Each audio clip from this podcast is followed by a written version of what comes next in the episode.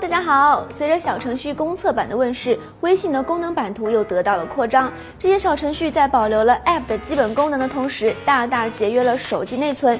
小伙伴们用了没有？要不我给你们推荐几个常用的。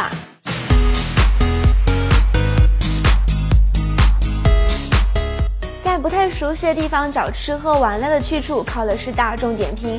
但随着时间的推移和版本的升级，大众点评 App 占用的空间越来越多。这个时候，小程序的方便快捷都派上用场了。它占用内存极小，但是查看附近商户和快速分享给好友这些主要功能都能照常使用。类似的还有饿了么，它的小程序操作界面与 App 基本一致，而且对接了微信支付，付款更方便。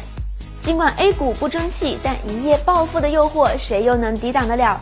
自选股小程序涵盖了沪深港美全市场实时行情，推送及时的股价提醒，支持快速查询股价、分时 K 线及相关新闻等，还能把自己选的涨停牛股一键分享给微信好友。这么说吧，以前看股票 App 能做到的，它都能做到，基本满足了大部分股民需求的同时，又节省了手机空间。等车对于大部分上班族来说可是技术活，相信大家都为各类公交 App 贡献了不少流量。车来了，以前可谓是上班族手机里的必备 App，如今有了小程序版的车来了，功能和 App 版基本一致，搜索公交线路，自动定位到离你最近的公交站。除了占内存，App 能干的它都能干。正在健身塑形的朋友们，恨不得在嘴上装个安检门，把热量高的食品通通拒之门外。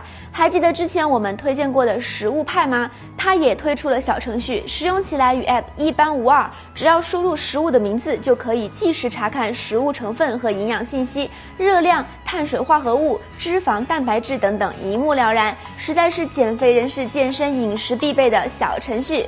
本期节目就到这里，想知道更多有趣的小程序用法，赶快关注我们的两分公众号吧，拜拜。